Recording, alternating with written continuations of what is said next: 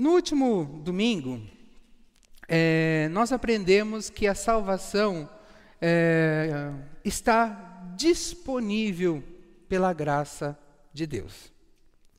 E o Walter até nos fez repetir várias vezes, onde ele pediu para que nós repetíssemos que a salvação vem pela graça e a graça ela é recebida da parte de Deus. Mas nós aprendemos também que nós precisamos acessá-la por meio da nossa fé. E nós aprendemos também, e o Walter nos, nos fez repetir várias vezes, onde ele pediu para nós repetirmos o entendimento de que a fé é algo que vem de nós. Então Deus disponibiliza a sua graça, porém, para que uma pessoa possa acessar a graça, ela precisa ter fé. Então, a qual precisa ser verdadeira e forte o, suficiente para atingir a dimensão da graça e ter acesso à salvação. Nós também aprendemos então no último domingo que a fé ela precisa ser desenvolvida, ela precisa crescer, porque é algo que vem de nós, então nós precisamos aprimorá-la, nós precisamos desenvolvê-la de maneira que ela consiga atingir a dimensão da graça de Deus e nós possamos desfrutar de tudo aquilo que está disponível na graça de Deus, incluindo a salvação. E eu creio que Deus tem colocado no coração do nosso pastor continuar falando sobre isso mais é, em outras oportunidades, mas eu também entendi de Deus de falar um pouco sobre o assunto, né?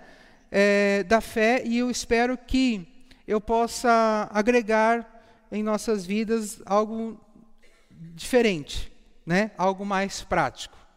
Portanto, o tema de hoje é: tenha uma fé como uma semente de mostarda, baseado em Mateus 17, versículo 20, que diz o seguinte: Foi porque vocês não têm bastante fé. Eu afirmo a vocês que isto é verdade. Se vocês tivessem fé, mesmo que fosse do tamanho de uma semente de mostarda, poderiam dizer a este monte: saia daqui e vá para lá, e ele iria.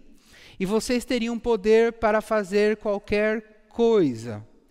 Um texto também semelhante nós podemos ler lá em Lucas 17, versículo 6, que ele fala a mesma coisa. Mas esse versículo em especial, ele está no seguinte contexto.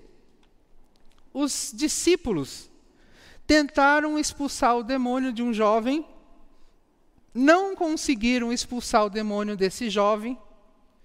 Aí Jesus chegou e expulsou o demônio.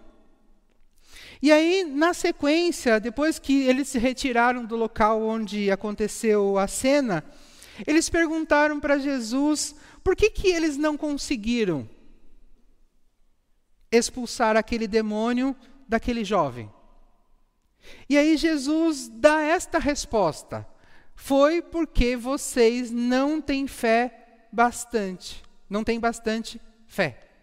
Significa que a fé deles era pequena. E aí nós estamos falando de, dos discípulos de Jesus, que caminhavam com ele, que ouviam tudo que Jesus dizia, que é, observava tudo que Jesus fazia, a ponto deles tentarem reproduzir, porque eles tentaram expulsar o demônio reproduzindo aquilo que eles já tinham visto Jesus fazer. Mas eles não conseguiram e Jesus disse que eles tinham uma fé pequena. No último domingo, nós vimos a experiência do apóstolo Pedro, que tinha uma fé pequena. Olha, o Pedro, o apóstolo, né? Aquele cara ousado, aquele cara que estava sempre do lado de Jesus, era um dos três amigos mais íntimos de Jesus, estava com Jesus em todos os lugares e teve lá uma situação de fé pequena. E aí na sequência ele diz: Eu afirmo a vocês que isto é verdade, se vocês tivessem fé. E aí, na nova tradução da linguagem de hoje, que é a versão da Bíblia que eu usei, aparece lá que mesmo que vocês tivessem uma, mesmo que a fé fosse do tamanho de uma semente de mostarda. No entanto, nas outras versões da Bíblia, como também no original em grego, essa expressão que essa é traduzida como do tamanho, ela é, ela significa como ou semelhante. Né? Na nova versão internacional, nas versões da João Ferreira de Almeida, ela aparece, ela é traduzida como uma semente de mostarda, portanto, acompanhando a ideia do texto original. E por que, que é importante nós entendermos que se trata de como e não do tamanho? Porque Jesus não está falando aqui do tamanho da fé. Mas ele está comparando a fé com as características de uma semente de mostarda. Então ele, ele não está valorizando uma fé pequena do tamanho de uma semente de mostarda. Ele está dizendo o seguinte: se a sua fé, se a nossa fé tiver as características de uma semente de mostarda, nós poderíamos fazer o que ele descreve na sequência. E por isso nós precisamos entender o que para o público que ouviu Jesus representava a semente de mostarda, para que nós possamos acompanhar a ideia do que Jesus estava querendo dizer ali. Então, primeiro, precisamos compreender que na época de Jesus, a semente de mostarda era a menor semente que eles manipulavam. Nós sabemos, nos dias de hoje, que tem muitas sementes que são menores do que a própria semente de mostarda. Mas essas sementes que hoje nós conhecemos, que são menores do que a semente de mostarda, não eram sementes que eles utilizavam lá na época de Jesus. Então eles não tinham conhecimento, eles não usavam sementes, é, faziam culturas com plantas com sementes menores que a é, da mostarda. Então, para nós, a mostarda, não, a semente da mostarda não é tão pequena porque nós conhecemos outras sementes menores. Mas para eles era uma semente pequena, porque eles não tinham cultura com sementes menores que a da mostarda. Era também uma semente que não se utilizava viva ou verde. Mas era necessário que ela morresse para poder ser utilizada. Então, isso é o primeiro ponto que a gente precisa colocar em mente sobre as características da semente de mostarda. Ela só é útil se ela morre. A semente da mostarda, se ela não morrer, ela embolora, ela mofa e ela estraga. Então ela precisa morrer. Não só a semente de mostarda, mas como semente de muitas outras coisas, também precisa passar pelo mesmo processo. Para matar a semente de mostarda, ela passa por um processo de secagem ao sol. Então a semente é colhida, depois ela passa por um período onde ela é exposta ao sol e ela, é, ela passa então por um processo de secagem. Nós conhecemos também o café, o grão do café passa pelo mesmo processo, a semente do cacau passa pelo mesmo processo e outras sementes que hoje são utilizadas passam pelo mesmo processo de secagem. Né? Então, a partir do momento em que ela seca, onde toda a água dela é retirada, então ela seca, ela morre, então ela passa a ser útil para três coisas. Então ela pode ser processada para virar codimento, que é uma pasta de semente de mostarda, que hoje em dia a gente compra lá em frasco no mercado só o cheiro dessa pasta, porque da, né, da, da pasta original mesmo quase não tem nada. Né? Ela pode ser prensada para do, da semente da mostarda, então extrair um azeite, um óleo. Né? E ela pode ser plantada novamente. Ela não pode ser plantada viva. Ela, a semente não pode ser plantada verde. Ela precisa ser plantada desidratada, seca, morta. Então ela tem que ser plantada. Ela pode ser plantada novamente. Então dar origem a uma nova planta. Então, primeiro ela precisa morrer. E depois que ela morre, ela pode virar codimento, ela pode virar óleo ou azeite, e ela pode se transformar em uma nova planta. Então, essas são as, as características que eu gostaria que vocês prestassem atenção, que vocês guardassem no coração de vocês sobre a semente da mostarda.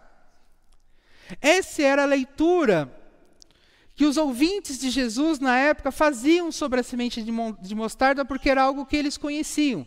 Nós não conhecemos assim propriamente dito as sementes das coisas, porque nós não plantamos. Mas era algo que eles praticavam, eles plantavam. Então, eles conheciam o processo, eles acompanhavam o processo. Então, eles entenderam, eles entendiam as características do grão de mostarda ou da semente de mostarda. Também é importante destacar que a mostarda é uma hortaliça. Então, a, mostarda ela não é um arbusto nem uma árvore. Ela é uma hortaliça da família da couve, couve-flor e brócolis. Portanto, tudo dela pode ser consumido. Então, se consome a flor, se consome a semente, se consome a folha e se consome o caule. Tudo é comestível.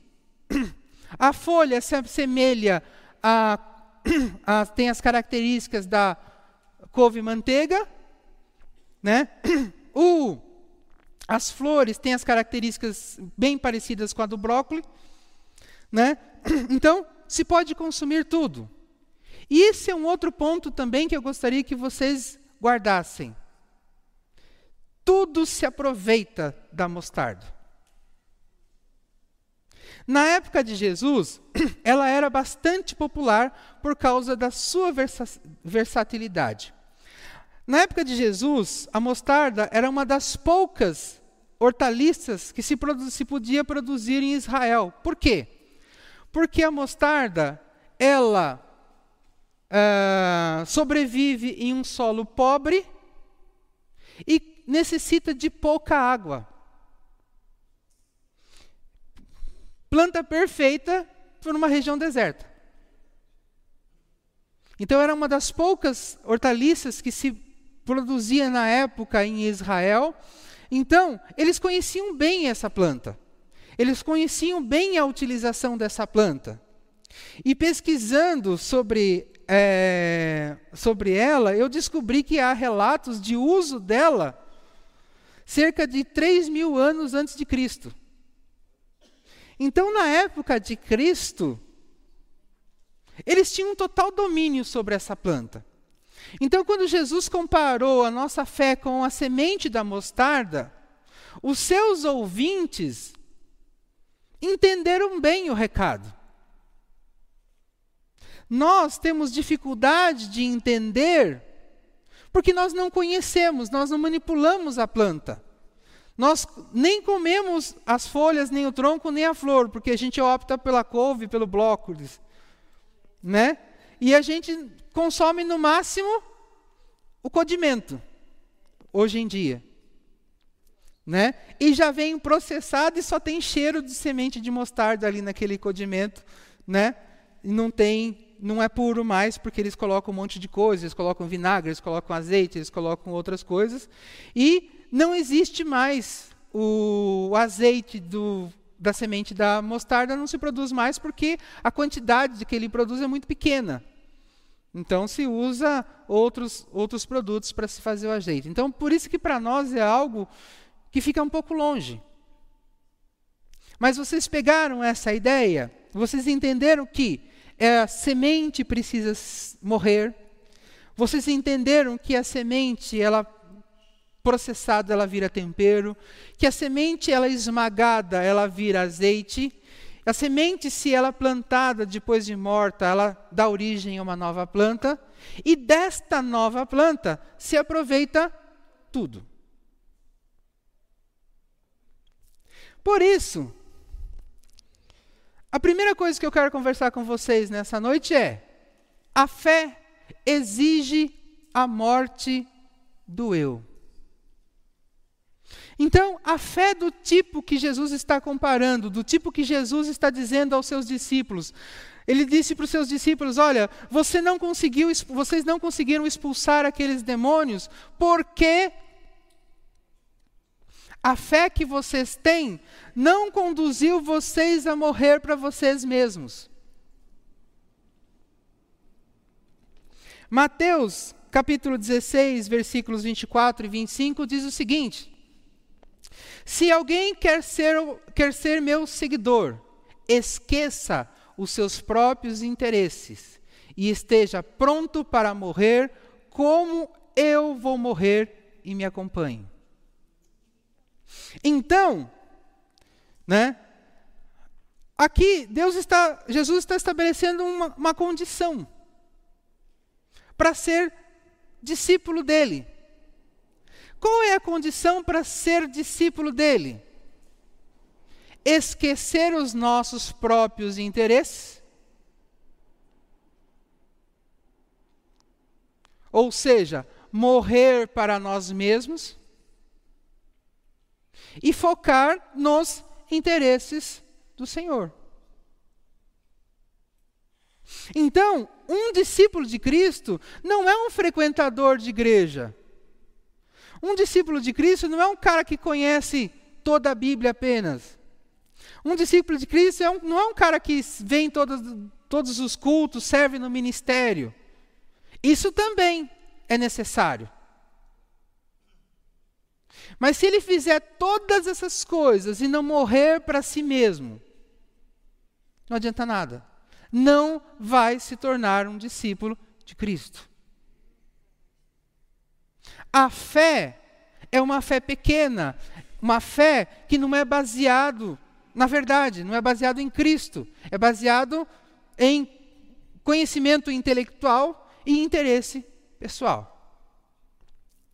E aí ele continua: Pois quem põe seus in próprios interesses em primeiro lugar, nunca terá a vida verdadeira. Então, se eu colocar em primeiro lugar os meus interesses pessoais, eu perco duas coisas. Primeiro, a oportunidade de ser um discípulo de Cristo. E segundo, a vida verdadeira.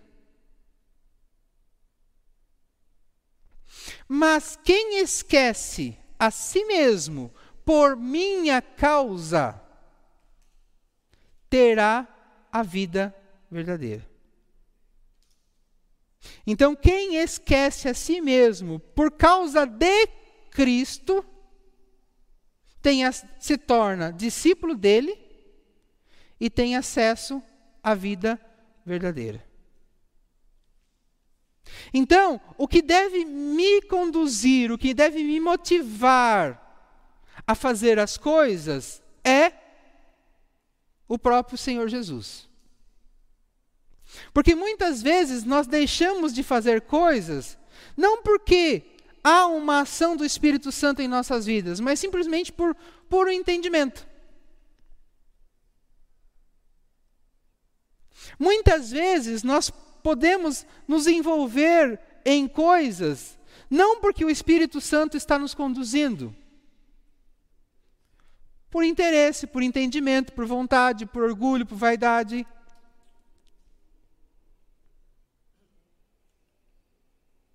Então, o que define é o que, que está me motivando a abrir mão de certas coisas e o que está me motivando a incluir certas coisas na minha vida.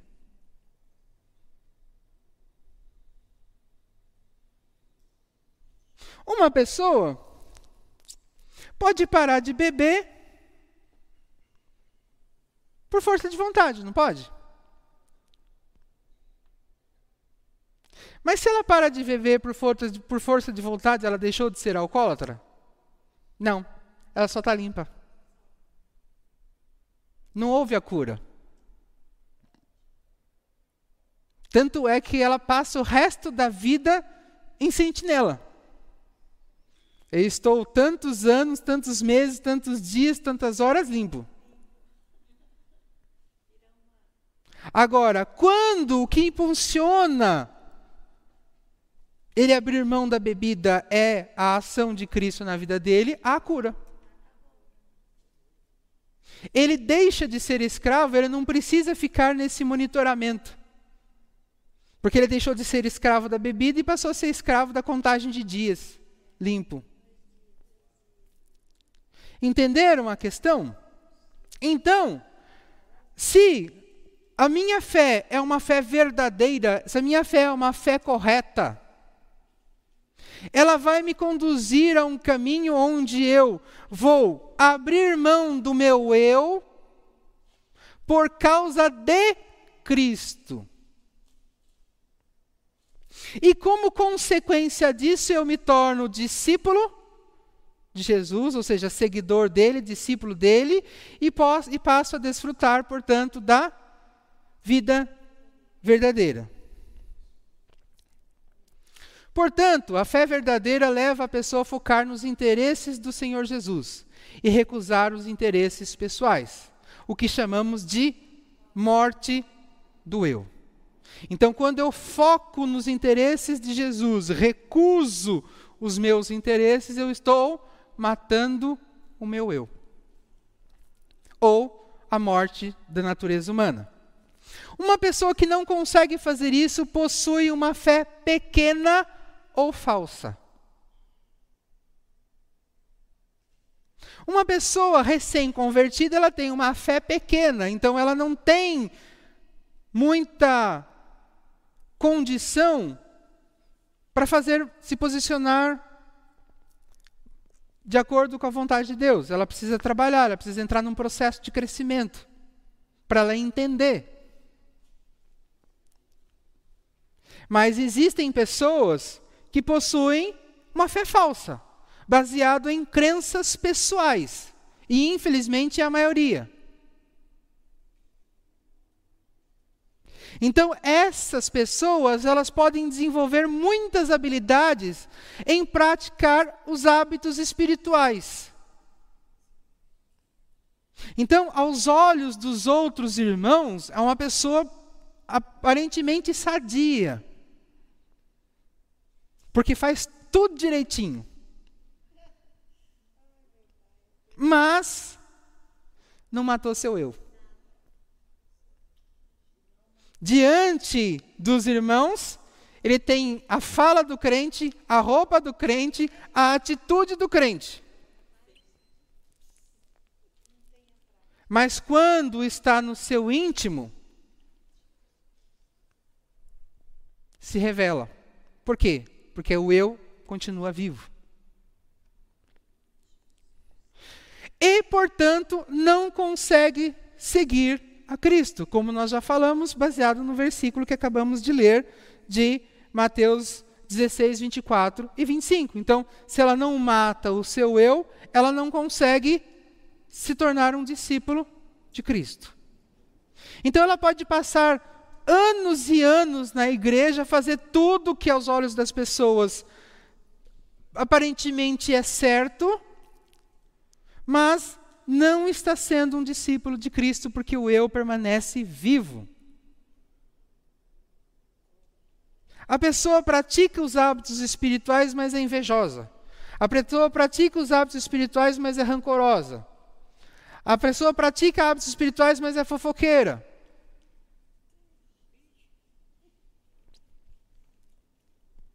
Então, ela está mantendo o eu lá dentro. E aí, ela está vivendo uma fé falsa.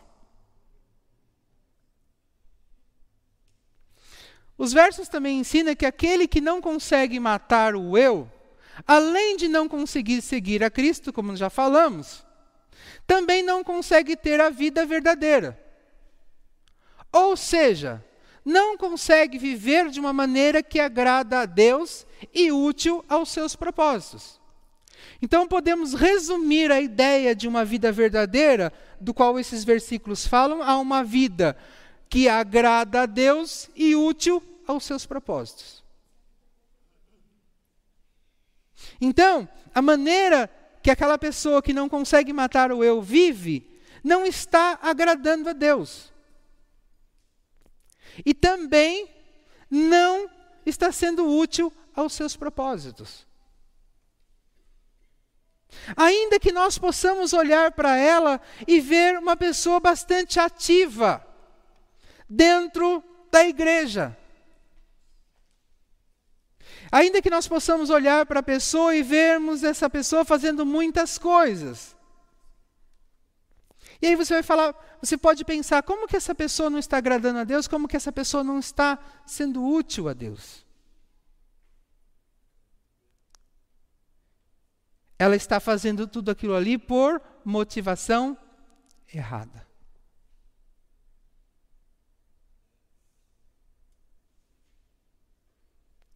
O Senhor Jesus disse em certa ocasião o seguinte: no dia do juízo, algumas pessoas vão se dirigir a ele e falar assim: ó, em teu nome expulsamos o demônio, em teu nome curamos pessoas, e por aí vai. E o que, que ele disse para elas?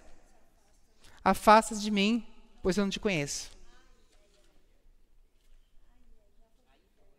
Percebem que o que define então que eu, se eu conheço Cristo ou não, se eu sou útil aos propósitos dele ou não, é a morte do eu. Não são as atividades que eu exerço. As atividades que eu exerço têm que ser o resultado da morte do eu. Não para encobrir um eu vivo.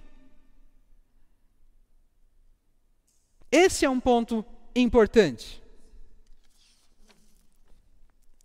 É importante destacar que uma pessoa que não mata o eu e não desenvolve uma vida aprovada por Deus, não tem fé suficiente para acessar a dimensão da graça divina. Lembra da pregação de domingo? Que oferece a salvação. A salvação está disponível para ele. A graça divina está disponível para nós. Mas a nossa fé está nos levando para lá? Lembra que o Walter nos explicou que a fé, verdadeira fé, exige sacrifício? Um dos sacrifícios que ela exige é o que acabamos de falar aqui: da morte do eu.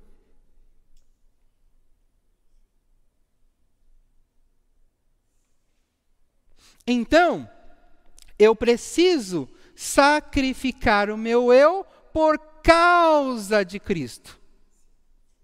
Se eu sacrifico o meu eu por causa de Cristo, eu me torno um discípulo dele e desfruto da vida verdadeira.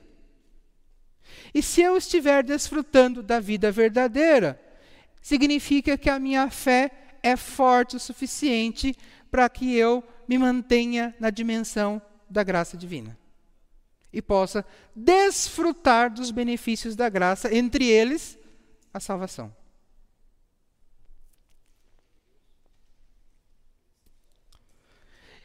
Segundo ponto.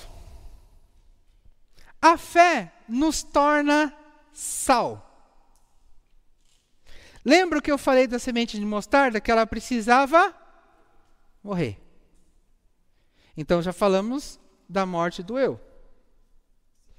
Lembram que eu falei para vocês que a semente de mostarda ela poderia ser processada para virar um condimento, um tempero. O sal é um tempero, um condimento. Mateus capítulo 5, versículo 13 diz o seguinte: Vocês são o sal para a humanidade. Mas, se o sal perde o gosto, deixa de ser sal e não serve para mais nada. É jogado fora e pisado pelas pessoas que passam.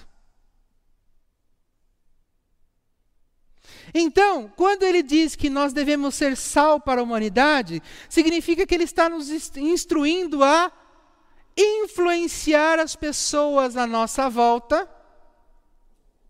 a fim de que as pessoas à nossa volta possam conhecer Cristo por intermédio de nossas vidas e a partir daí possam desfrutar da vida verdadeira. Então, a fé verdadeira, a fé correta, a fé útil aos propósitos de Deus, ela nos torna sal. Ela nos torna pessoas capazes de influenciar o mundo à nossa volta e apresentar Cristo a eles. No entanto, ele diz o seguinte: se o sal perde o gosto, se o sal perde o sabor, significa o seguinte: que nós podemos ter a fé correta, nós podemos ter a fé verdadeira, mas podemos perdê-la. E como perdemos? Quando deixamos de influenciar o mundo à nossa volta e passamos a ser influenciado por ele. Ao invés de nós revelarmos Jesus ao mundo, nós tentamos introduzir elementos do mundo na nossa relação com Cristo. Perdi o sabor. E aí, o Senhor Jesus, nesse texto, ele é bem claro. Esta pessoa não serve para mais nada. Por quê? Porque ela acha que ela está salva, ela acha que ela está certa. O orgulho espiritual que ela desenvolveu impede dela enxergar onde ela está errando. E portanto, Deus não pode usar essa pessoa, muito menos Deus consegue levá-la para um caminho de restauração, porque ela acha que ela não precisa de restauração. Porque ela ora, porque ela lê a Bíblia, porque ela serve no ministério, porque ela vem na igreja. E porque as pessoas em volta dela falam que o que ela faz é uma benção. E aí, a pessoa acha que não precisa de uma transformação. Então, ela deixa de ter utilidade. E aí, ele acrescenta: é jogado fora e, pis, e pisado pelas pessoas que passam. Então, Jesus está falando: esse tipo de pessoa passa a ser descartada no reino de Deus. E aí, quando ele fala jogado fora e pisado, porque existia um costume na época de é, onde eles não queriam que mato nascesse, então eles faziam as estradas e eles queriam que mato não nascesse, eles jogavam o sal, o sal que não servia para mais nada, aquele sal contaminava né, o solo e não nascia a planta. Então é assim que eles pavimentavam as ruas na época. Né? Eles faziam isso também no chão das casas, que era chão batido. Então eles nivelavam o chão e jogavam sal que fica um, um vidro o chão. Então era um costume da época, algo que eles entendiam. Mas o fato é o seguinte: não serve para mais nada, é descartado. Só serve para ser pisado. Portanto, assim como a semente de mostarda é processada para virar codimento, ou seja, para temperar e dar sabor aos alimentos, nós somos convidados por Jesus para sermos sal, que também é um condimento, como eu já expliquei para vocês, para a humanidade. Ou seja, para influenciar as pessoas à nossa volta, a fim de que elas se encontrem verdadeiramente com Cristo e desenvolvam a vida verdadeira. A nossa fé, se a nossa fé for correta, se a nossa fé for verdadeira, a nossa fé vai nos conduzir a termos esse estilo de vida. Nós devemos fazer questão de mostrar Cristo através de nós. Mas o que nós vemos com muita frequência? Cristãos anônimos. O cristão vai para a faculdade, os seus colegas de classe nem sabem que ele é cristão, ele não fala. Como ele vai poder ser sal ali naquela sala de aula se ele é anônimo? O cristão vai para o trabalho e as pessoas que trabalham com ele, muitas vezes por anos, não sabem que ele é cristão. E como que ele vai ser sal naquele lugar se ele é anônimo? E por que que o cristão quer ser anônimo? Porque ele tem medo de ser ridicularizado. E se ele tem medo de ser ridicularizado é porque a fé dele não é verdadeira.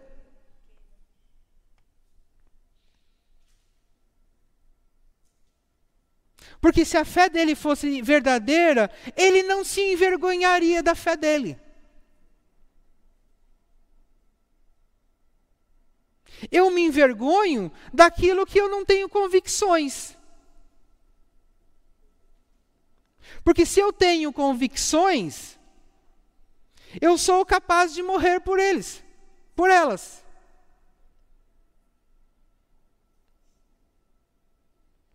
Os cristãos da igreja primitiva foram atirados aos leões, mas não negaram sua fé.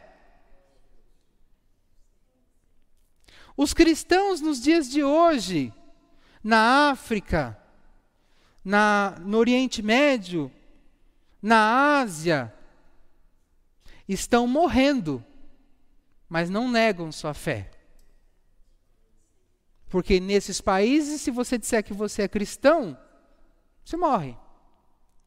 Se você disser que é qualquer outra religião, nada acontece. Mas se você disser que é cristão, você morre. Perto de nós, na Venezuela, na Bolívia, no Chile, no México, também se mata cristão evangélico. Será que nós estamos preparados para esse tipo de perseguição? Será que a nossa fé é verdadeira a ponto de nós nos colocarmos numa situação de ou nega ou morre e a gente morre, mas não nega? Não estamos. Porque se o vizinho não sabe que nós somos cristãos, Se acha que se o seu vizinho não sabe que você é cristão, se bater um, um, um, soldado na sua porta e pergunta se você é, você vai falar o quê? Se o seu vizinho nem sabe que você é. Se o seu colega de sala de aula não sabe que você é cristão, se o seu colega de trabalho não sabe que você é cristão, Se uma autoridade chegar para te prender e a, o que vai definir se você vai ser preso ou não é você dizer que é cristão ou não, o que, que você vai dizer? Então, percebe que a fé verdadeira nos leva a ser sal. E para sermos sal, nós precisamos nos expor. Nós precisamos dizer que nós somos cristãos, nós precisamos dizer no que nós cremos, no que nós defendemos e no que nós não cremos e nós não apoiamos. E as pessoas precisam olhar para nós e vermos que nós vivemos baseado nisso. E constatar que é diferente e melhor. Isso vai definir se eu estou sendo sal ou não para as pessoas à minha volta.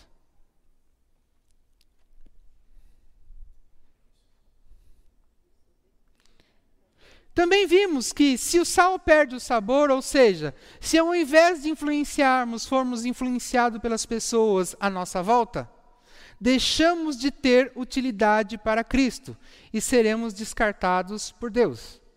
E isto é, isto é também deixamos de ter acesso à dimensão da graça divina e, portanto, da salvação.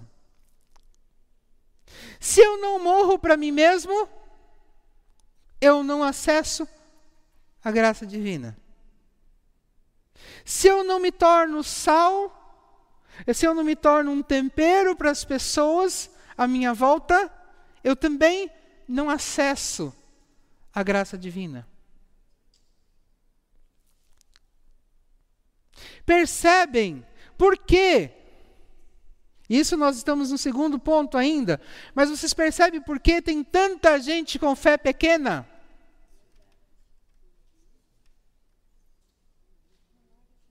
Porque tem tantas pessoas acreditando que são de Deus, mas vão descobrir lá na frente que não são. Só que podem descobrir tarde demais no dia do julgamento. Porque pode ter uma vida de aparência espiritual.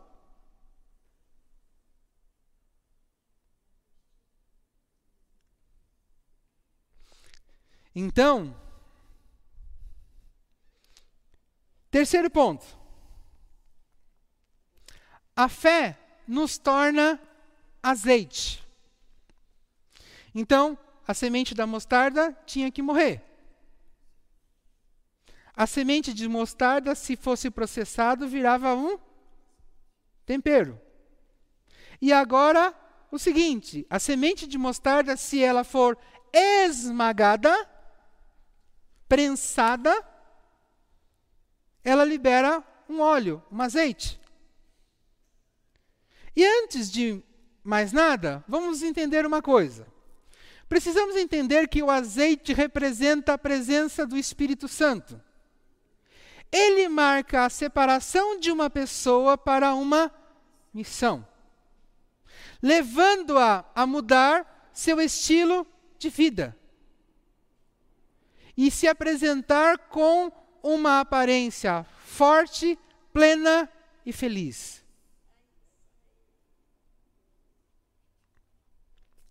Aí, o cristão murmurador, o cristão que fica chorando por qualquer coisa, né? O cristão que vive na vive a teoria da conspiração, ou seja, o mundo é contra ele. é o oposto do que seria, é, do que deve ser revelado por alguém que tem a presença do Espírito Santo. A presença do Espírito Santo faz com que, ainda que a pessoa tenha as lutas e dificuldades e problemas, ela se apresenta publicamente como alguém forte, alguém pleno e alguém feliz. Porque a força, a plenitude e a felicidade não está baseado nas circunstâncias que ela está vivendo, mas está baseada na aprovação ou não de Deus sobre a vida dela.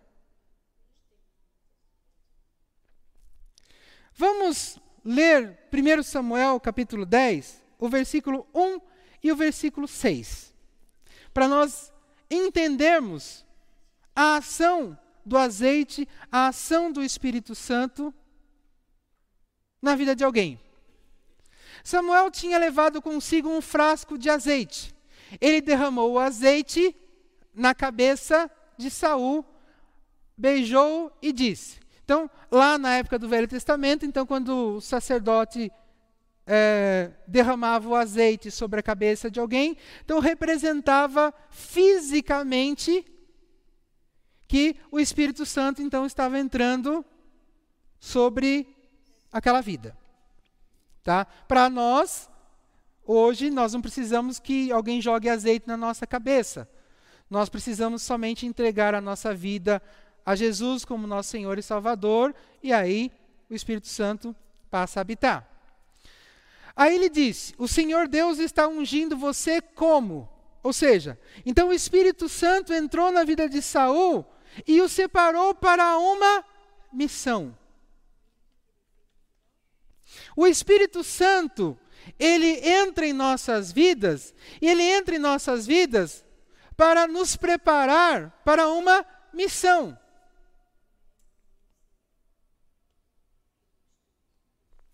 Então, estou ungindo você como chefe do seu povo, o povo de Israel. você governará e libertará todos os seus de todos os seus inimigos. Então, aí é a maneira, então, como Saul ia exercer o ministério dele. Esta é a prova de que Deus escolheu, de que Deus o escolheu para ser chefe do seu povo. Então, a presença do Espírito Santo também é a prova de que nós somos escolhidos, de que nós somos separados por Deus, não propriamente dito para ir para o céu, mas primeiro para cumprir uma missão. E como nós estamos falando até aqui, o ir para o céu é uma consequência do cumprimento de uma missão. Então, no versículo 6 diz o seguinte: Então o Espírito do Senhor dominará você. A morte do eu. Saul tinha que morrer para o Espírito Santo poder dominá-lo.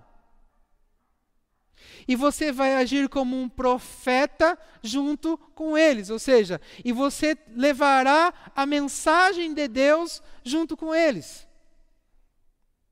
E Olha o ponto final. Ficará uma pessoa diferente. Então, a partir daquele instante, as pessoas passaram a olhar para Saul e se chocaram. Porque ele se tornou uma pessoa diferente. Eles começaram a falar assim, mas como? Não é Saul, está profetizando, como que ele pode estar tá profetizando? Ele virou profeta? E nós percebemos e nós conhecemos a história, a primeira parte da vida de Saul como rei foi uma bênção.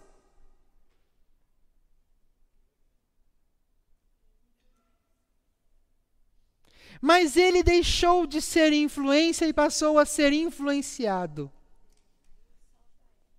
Ele deixou de ser sal, o sal perdeu o sabor.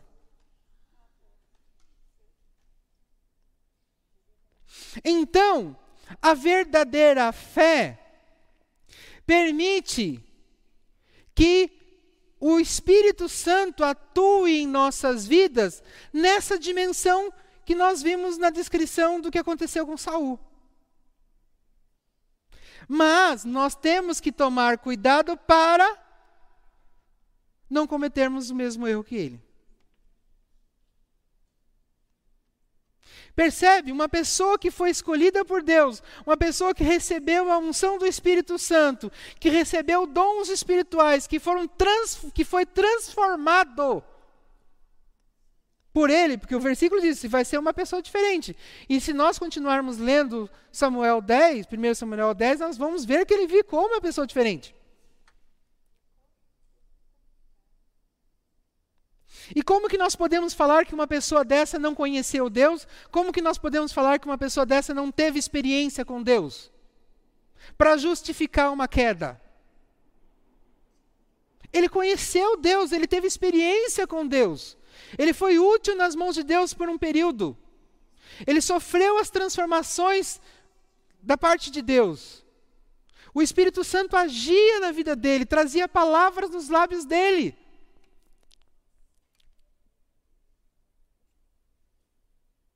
Então, se nós não cuidarmos da qualidade da nossa fé, nós estaremos tão vulneráveis à queda quanto ele. Aquele que está de pé, não é isso que Paulo diz? Cuide para não cair. Assim como a semente de mostarda precisa ser esmagada para que dela saia o azeite, nós precisamos ser esmagados por Deus para que o Espírito Santo possa fluir através de nós. Então, a semente de mostarda é esmagada para que ela liberasse o líquido que estava dentro dela, que era o óleo. Nós precisamos ser esmagados por Deus para que de nós saia aquilo que está dentro de nós, que é o Espírito Santo, por intermédio dos seus dons espirituais e dos seus talentos. Isso significa permitir que Deus mude nossa mente e coração e elimine de nossas vidas tudo que Ele não aprova. Então, esse esmagar do qual eu me refiro é o processo que Deus nos coloca de purificação e de transformação. E cabe a nós aceitarmos ser esmagado. Porque se nós endurecermos nossa mente, se nós endurecermos nosso coração, nossa mente, nosso coração não será transformado. E, portanto, aquilo que Deus não aprova e que está na nossa vida não será eliminado. Como também não podemos incluir, não conseguimos incluir na nossa vida aquilo que Deus espera que incluamos. De modo que não sobre nada para que o Espírito Santo possa nos encher completamente. Então, né, o apóstolo Paulo diz que não sou eu mais quem vivo, mas é Cristo quem vive em mim né? Ele traduziu nesse versículo esse processo. Ele permitiu que Deus o destruísse, ele permitiu que Deus o matasse, ele matou o seu eu, para que de, dele nada sobrasse, a fim de que o Espírito Santo pudesse usá-lo na plenitude. E isso é um ponto importante que nós precisamos ter em mente. Deus não se interessa em 20% de nós. Não se interessa por 50% de nós. Também não se interessa por 90% de nós. Ele quer 100% de nós. Ou nos oferecemos por completo, ou para Deus nós não estamos nos oferecendo. nós temos a tendência em de definir o que queremos que Deus faça em nossas vidas. Deus, atue nisso, mas não atue naquilo.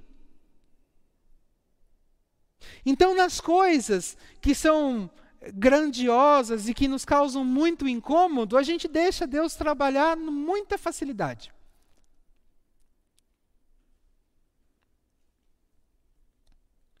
Mas a gente dá por, se dá por satisfeito por essa transformação. E as coisas que nós, que nós consideramos pequenas, nós não colocamos na mão de Deus. Só que essas coisas estão impedindo a transformação.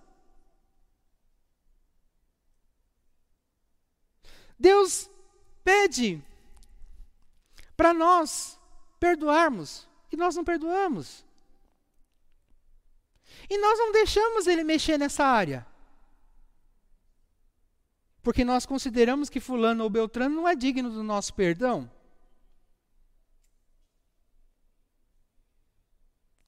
Só que isso está comprometendo todo. A pessoa é rancorosa, a pessoa é amargurada, e ela acha isso pequeno, porque as coisas grandes, por exemplo, como a bebida ela parou de beber, o cigarro ela parou de fumar, a droga ela parou de usar, ou outras coisas que ela fazia, ela falou: puxa, já fui transformado por Deus. Mas essas coisas para Deus não significa nada. Porque o que significa para Deus são as outras áreas que normalmente a gente não deixa ele mexer. Então nós não aceitamos a prensa. Nós não aceitamos o processo de transformação, de purificação. Jesus, antes de se entregar à cruz, ele foi no Getsemane, que é um local de prensa. Ele foi lá para ser prensado. Ele foi lá para nos ensinar Pai, que não seja feita a minha vontade, mas a tua. E para chegarmos nesse nível, é necessário a prensa, é necessário ser esmagado, é necessário aceitar o tratamento e a submissão do processo que Deus nos coloca. Mas se eu tiver orgulho para dizer, este eu deixo Deus, nesta questão eu deixo Deus mexer e nesta eu não deixo Deus mexer, então eu não estou passando por esse processo. Portanto, o azeite, que é o líquido que deveria fluir através de nossas vidas, que é o Espírito Santo, não flui. Porque a semente tem casca dura. Só para vocês terem uma ideia sobre a transformação, eu não vou ficar explicando os detalhes do versículo, mas só para vocês terem uma ideia da transformação. Filipenses capítulo 4, versículos 4 a 8 diz o seguinte: Tenham sempre alegria, unidos com o Senhor. Repitam, tenham alegria. Qual é a marca do cristão? Qual é a marca daquele que tem a fé verdadeira, daquele que tem uma vida de unidade com Cristo? Alegria. Porque a nossa alegria não se baseia na circunstância, a nossa alegria se baseia na vida de unidade com Cristo, se baseia na aprovação do Senhor. Sejam amáveis com todos. Olha lá, amabilidade também é uma outra característica. O Senhor virá logo. Não se preocupem com nada, mas em todas as orações peçam o que vocês precisam, orem sempre com o coração agradecido. Então, outras características é entregar as nossas preocupações a Deus e orar constantemente. Mas orar de qualquer jeito? Não. Com gratidão. E a paz de Deus, que ninguém consegue entender, guardará o coração e a mente de vocês, pois vocês estão unidos com Cristo. Essa paz de Deus nós já conhecemos, nós já vimos é, em pregações recentes do Walter, é aquela condição, aquele estado de espírito onde eu entro quando eu paro de resistir a Deus e me sinto aprovado por Ele. Resumidamente. Pois vocês estão unidos com Cristo. Por último, meus irmãos, encham a mente de vocês com tudo o que é bom, merece elogios e aí, o critério é de Deus, não é critério nosso nem terreno.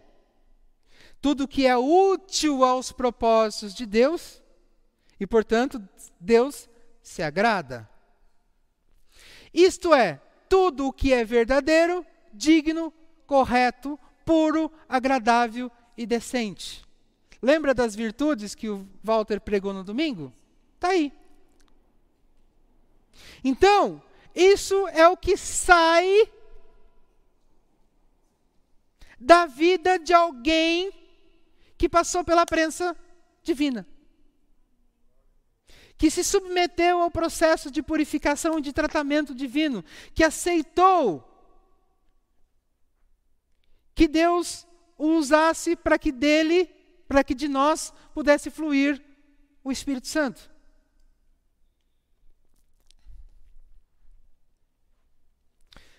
É importante destacar que aquele que é dominado pelo Espírito Santo se torna uma pessoa diferente. Já falamos e, sigamos, e usamos o exemplo de Saul. Permitindo que o Espírito Santo transborde por meio de sua vida e contagie todos à sua volta. Já falamos também que é a ação do sal, do tempero. Caso isso não ocorra, é porque algo está bloqueando. E o que, que bloqueia? Ou seja, a fé pequena ou falsa. Se a fé for pequena, se a fé for falsa, eu não aceito esse processo. Eu tenho a ideia de que se eu sou cristão, eu não sofro. Eu tenho a ideia de que se eu sou cristão, Deus vai me dar tudo o que eu quero.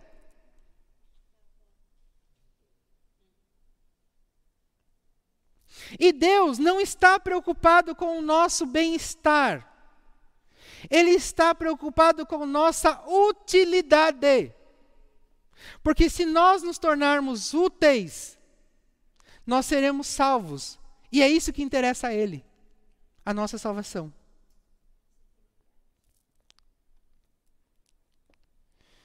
Permitindo que o Espírito Santo transborde por meio de sua vida e contagie todos à sua volta. Caso isso não ocorra, é porque algo está bloqueando, ou seja, a fé pequena ou falsa. Portanto, a pessoa não está acessando a dimensão da graça divina. Voltamos a esse ponto. Ou seja, da salvação. Então, ela não acessa a dimensão da graça divina, ela não desfruta dos benefícios da graça divina, lembrando que a salvação é um dos benefícios da graça divina. Ainda que ela enxergue, ela veja, ela, ela vê, ela entende a graça divina, ela entende a salvação, mas não consegue pegar.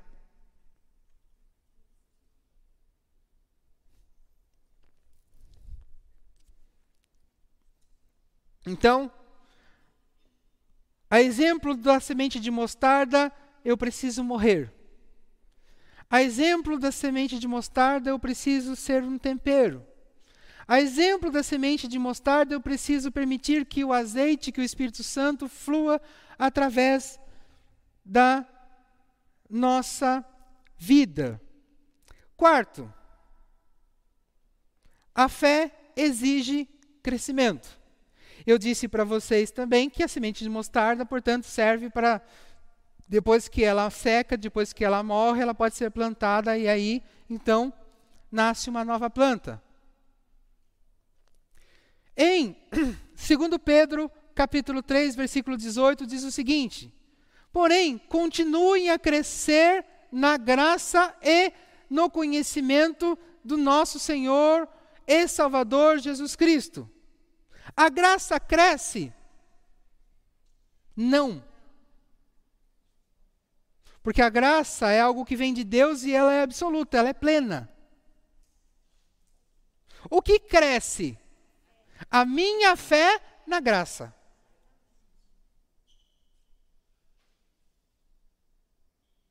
Então, é a minha fé na graça que tem que crescer, porque a fé, como nós aprendemos, vem de nós. A graça vem de Deus. Então, tudo que vem de Deus é pleno, é absoluto, é completo. Então, a graça não cresce. O que cresce é a minha fé na graça.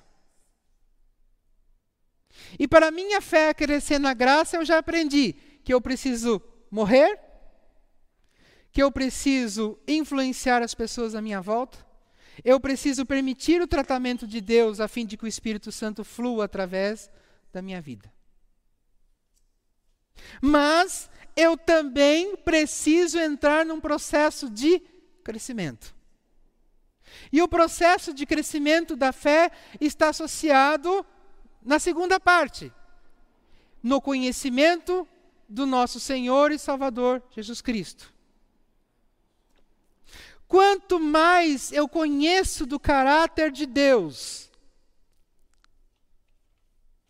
mais eu pratico, eu vivo o caráter de Deus, mais a minha fé cresce na graça. Glória a Ele, agora e para sempre. Amém.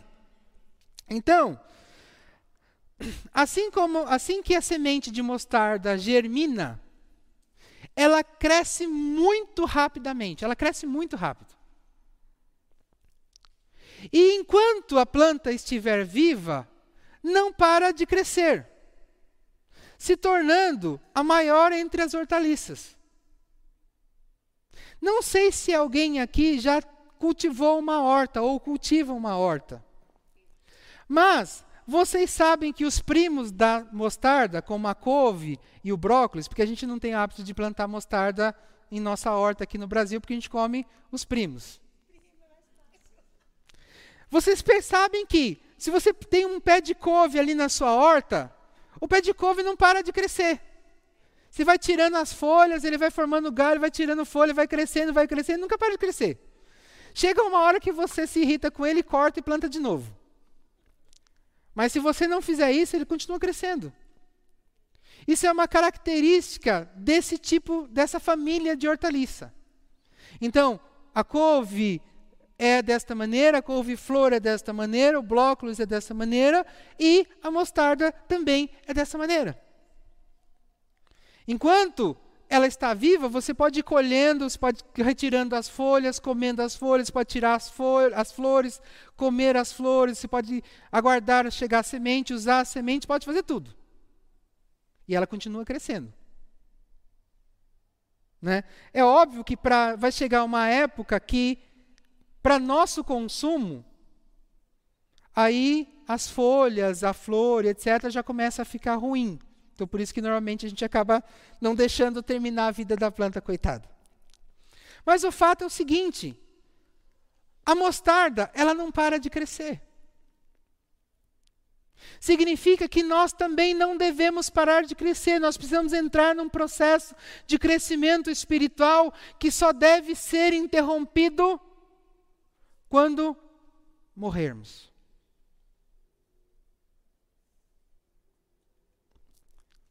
De igual forma, devemos entrar num processo de crescimento espiritual que não poderá ser interrompido até a nossa morte. Importante destacar que Crescimento espiritual, e isso aqui é um detalhe fundamental. Crescimento espiritual é uma combinação equilibrada entre conhecimento do caráter divino e viver de acordo com o caráter divino. Então, eu aprendo sobre Deus na mesma proporção que eu aprendo sobre Deus, eu tenho que desenvolver a, a capacidade de colocar em prática em minha vida aquilo que eu estou aprendendo. O desequilíbrio entre conhecimento e prática é sinônimo de doença espiritual. Comprometendo a qualidade e o tamanho da fé, como também a aprovação divina. Nós, aqui na Hebron, temos uma preocupação muito grande com o crescimento espiritual. Nós temos uma preocupação muito grande em promover o equilíbrio entre conhecimento e prática. Por isso que nós somos tão enfáticos com relação à vida em pequeno grupo. Porque você vem no culto de domingo, aprende sobre o caráter de Deus e se reúne com os irmãos no meio da semana para aprender a colocar em prática aquilo que foi aprendido no domingo. Esse é o objetivo. O objetivo é equilibrar a sua saúde, a nossa saúde espiritual. Porque se eu só venho, recebo, recebo, recebo, eu estou adquirindo conhecimento, mas eu não levo esse conhecimento à prática, eu vou ter um desequilíbrio, consequentemente, eu vou ter uma saúde é, espiritual comprometida. Então, nós damos oportunidade para todos aprenderem sobre o caráter de Deus nas reuniões grandes. E nós damos oportunidade para que todos aprendam a colocar em prática o caráter de Deus por intermédio das reuniões pequenas nos grupos pequenos.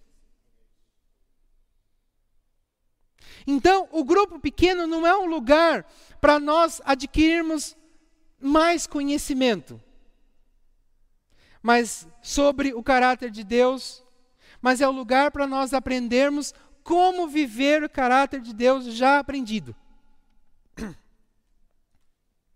Então, o grupo pequeno não é um lugar para estudo bíblico, não é um lugar para a pregação da palavra de Deus. É um lugar para encontrar, para que o grupo, em conjunto, encontre meios para se colocar em prática a palavra de Deus. para que haja o equilíbrio. Entenderam? Então, o crescimento espiritual é um processo que eu preciso entrar e não pode ser interrompido até que eu morra ou que Jesus volte. Mas crescimento espiritual não é só conhecer Bíblia, conhecer, conhecer, conhecer, conhecer, conhecer. Se você só conhece, conhece, conhece, conhece, conhece, você vira religioso. Você não vira saudável espiritual. Mas você precisa entender que, na mesma proporção que você se dispõe a aprender sobre o caráter de Deus, você precisa se dispor a praticá-lo. Porque isso trará saúde espiritual para você, isso trará crescimento espiritual para você.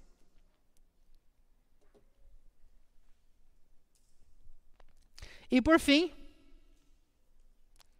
a fé nos torna útil aos propósitos divinos. Então, a semente de mostarda tem que morrer, a nossa fé tem que nos levar à morte. A semente de mostarda ela pode ser processada e virar um condimento, nós precisamos ser sal para o mundo à nossa volta.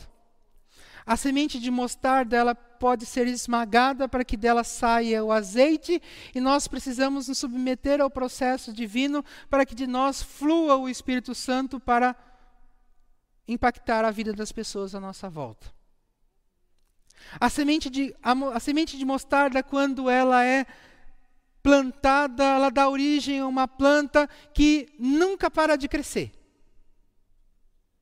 Então nós precisamos entrar num processo de crescimento espiritual que é conhecer e praticar o caráter divino. Até a nossa morte ou até que Jesus volte. E para terminar, a planta da mostarda. Como nós vimos, como eu já expliquei para você, a planta da mostarda ela é 100% útil. Então, se utiliza a semente, se utiliza a flor, se utiliza a, a, a folha, se utiliza o tronco. E além dela ser útil para nosso consumo, ela também serve de abrigo para aves, por causa da altura que ela atinge, e de pequenos animais.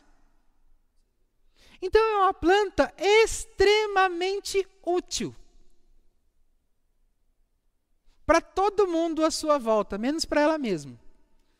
Porque as pessoas se utilizam dela e para que as pessoas se beneficiem dela, ela é sacrificada.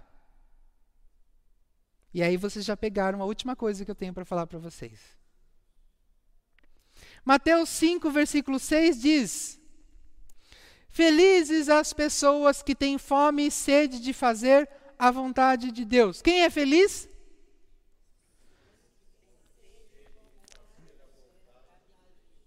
Então, aquele que tem a sede, fome e sede de fazer a vontade de Deus. A minha vontade?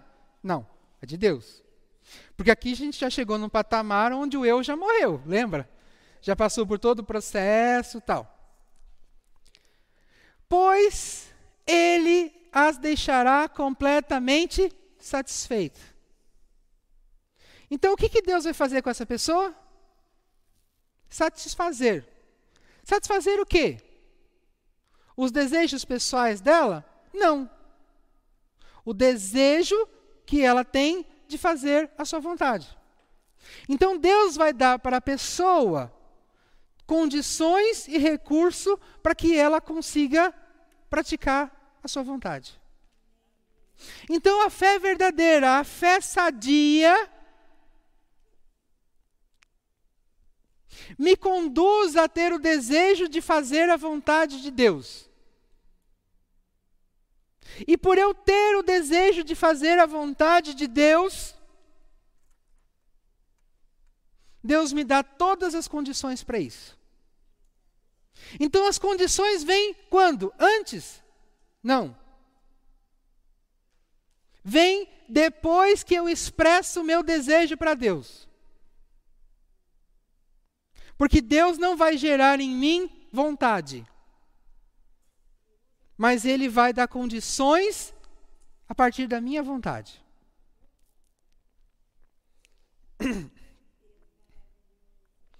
Se a nossa fé for saudável, o nosso desejo será de cumprir a vontade de Deus, abençoando as pessoas à nossa volta.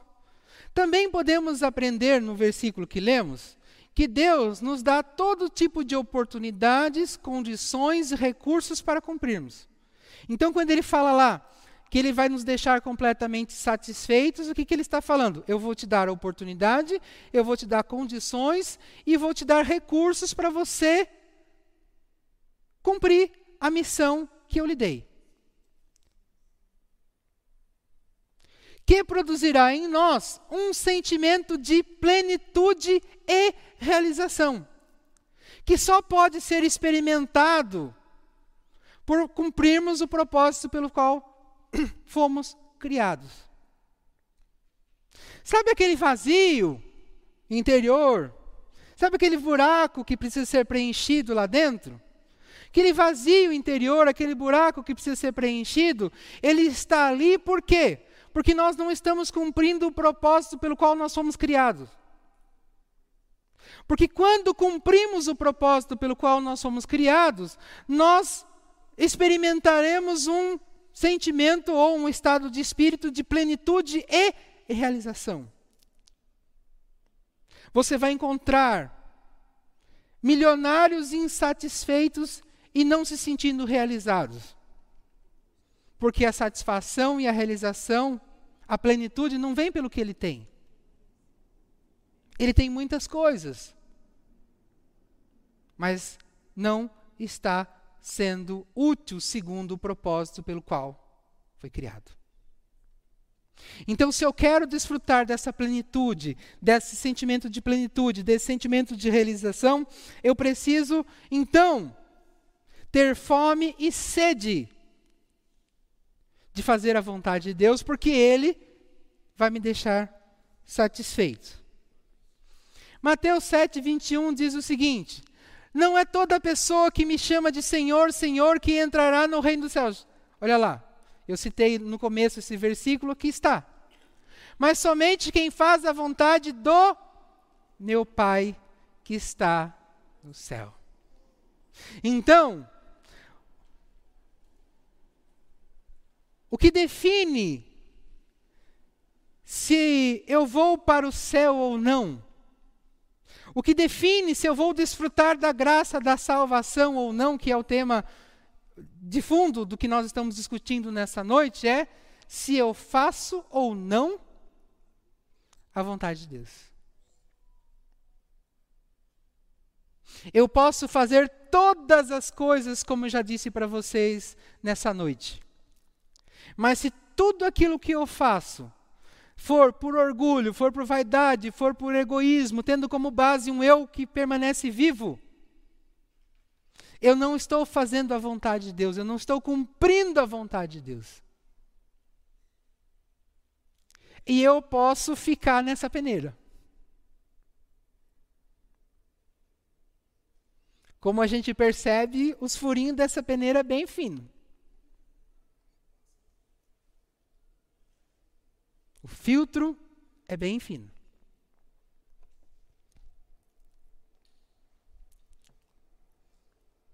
Efésios 2, versículo 10 diz o seguinte: Pois foi Deus quem nos fez o que somos agora, em nossa união com Cristo Jesus. Ele nos criou para que fizéssemos as boas obras que ele já havia preparado para nós. E aqui eu quero enfatizar uma coisa nós, fomos, nós não fomos criados e depois estabelece, Deus estabeleceu uma missão. Deus estabeleceu primeiro a missão e depois que nós fomos criados para cumprir aquela missão que ele já havia estabelecido. Então nós fomos criados para um propósito. Por isso que há aquele vazio, por isso que há aquele buraco quando eu não cumpro.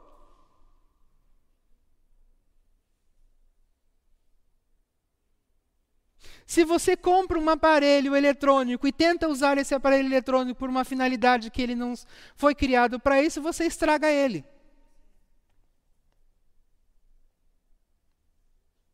Não é diferente para nós. Se nós forçarmos a nossa natureza para fazermos coisas para o qual nós não fomos criados, nós nos estragamos. Nós perdemos a utilidade. E aumentamos o buraco, o vazio, interior.